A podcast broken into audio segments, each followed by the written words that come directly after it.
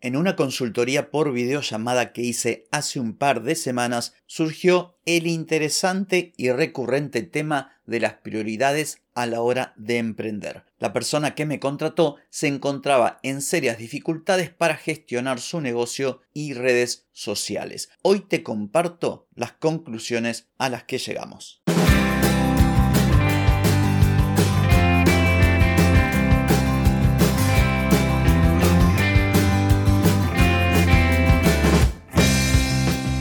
Bienvenida y bienvenido a Marketing para Gente como Uno. Soy Carlos Malfatti, consultor de marketing y nos encontramos otra vez para hablar de marketing, emprendimiento, redes sociales, contenidos, publicidad y todo lo que tenés que saber para llegar a más personas, captar más clientes y vender más en Internet. Atenti, que arrancamos.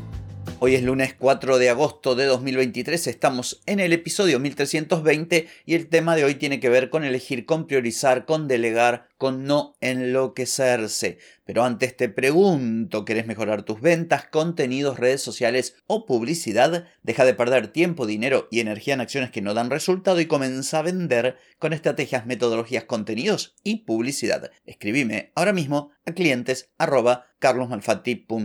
Muy bien, como te comentaba recién en la introducción del episodio, tuve una consultoría por videollamada hace aproximadamente 15 días donde una persona que me contactó se encontraba en serias dificultades para poder gestionar, por un lado, su negocio, un negocio de servicios, y por otro lado, todo lo relacionado al inbound marketing y al marketing de contenido, principalmente todo lo que era creación de contenidos y también gestión de redes sociales. Se había producido como un cuello de botella y durante muchos meses lo pudo sostener y cumplir con la cuota de publicaciones que había planificado y con la que se había comprometido a fuerza de meter más horas, de irse a dormir más tarde, de trabajar los fines de semana, de bajar la calidad de las publicaciones, y todo esto, como te imaginarás, no se puede sostener en el largo plazo. Todo estalla por los aires.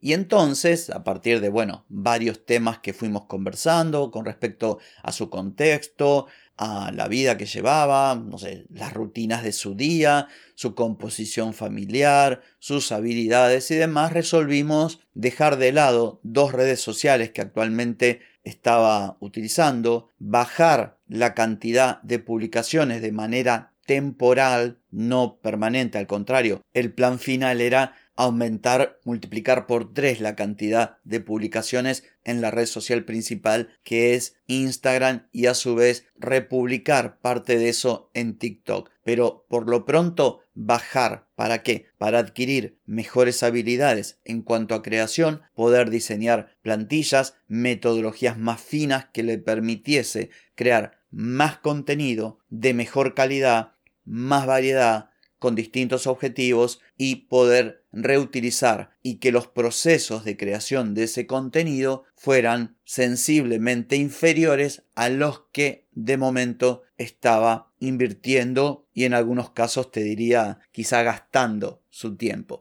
Entonces, la solución para esta clienta fue sencilla a partir de estas sugerencias.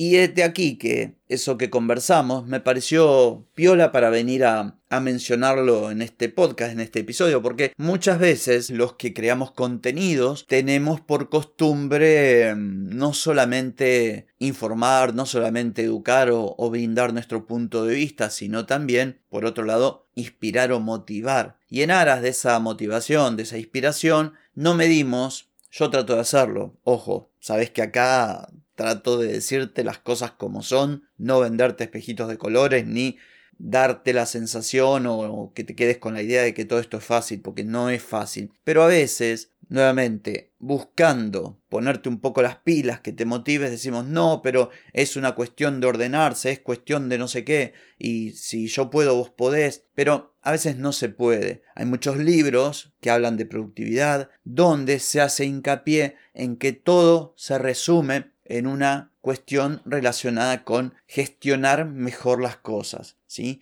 con prioridades, con delegar, pero no siempre es así. Tenemos límites. Las personas tenemos límites. Los días tienen una cantidad de horas y son las que son. Entonces, ¿qué quiero decir con esto? Que, por un lado, absolutamente recomendable que aprendas todo lo que puedas relativo a la productividad, definir un time blocking, ¿sí? un bloqueo de tiempo para determinadas tareas, que trates de ser lo más productiva o productivo que puedas, eso perfecto, pero sin perder de vista algo que es evidente y a veces se nos escapa, y son estos límites. Vayamos al caso de esta persona. Esta persona estaba gestionando distintas redes sociales, queriendo crear contenido de manera semanal en YouTube, gestionando Instagram con por lo menos dos publicaciones por día. También estaba subiendo contenidos a TikTok, diseñando, por ejemplo, lead magnets para hacer un embudo en su publicidad. Bueno,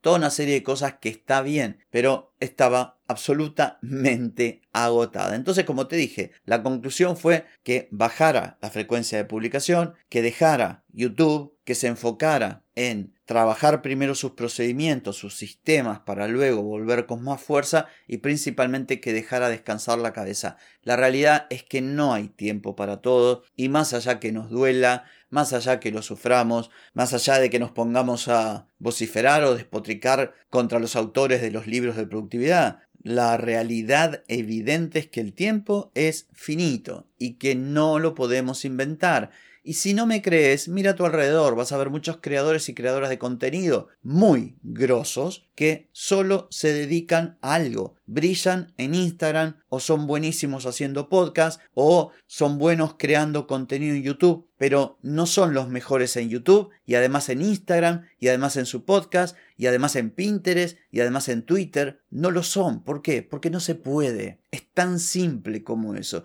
Y te hablo, además, no de personas que como yo trabajan solas, de personas que tienen agencias, empresas, con equipos de 15, 20, 30 o 50 personas que le crean los contenidos, se los diseñan, les preparan todo el set para grabar y sin embargo no están en todos lados. ¿Por qué? Porque no quieren, pero no querer también es una muestra de no poder, porque si pudieran estarían. ¿No te parece?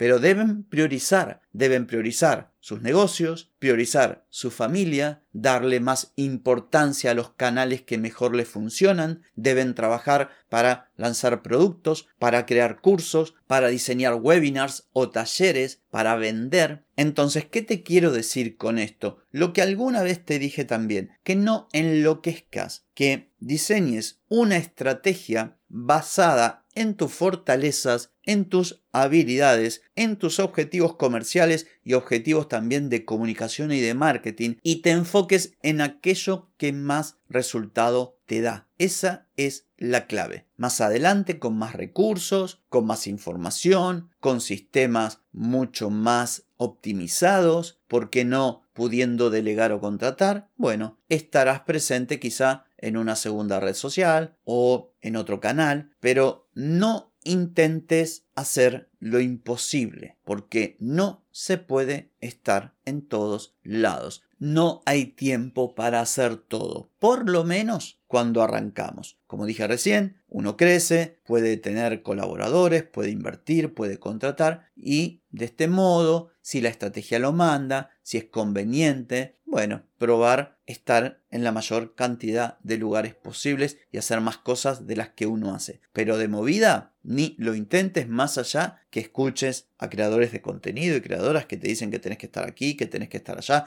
que podés, que simplemente se trata de productividad, se trata de ser más eficiente. No es tan simple. Si fuera tan simple, ponete a pensar en lo que te dije recién. Si fuera tan simple, todos serían número uno en todas las redes. Y no pueden. ¿Por qué? Porque no se puede hacer todo, porque no hay tiempo para hacer todo. Así que bueno, espero que este episodio haya sido de utilidad para vos. Fue todo por hoy, pero no por mañana, porque mañana nos volvemos a encontrar. Chau, chau.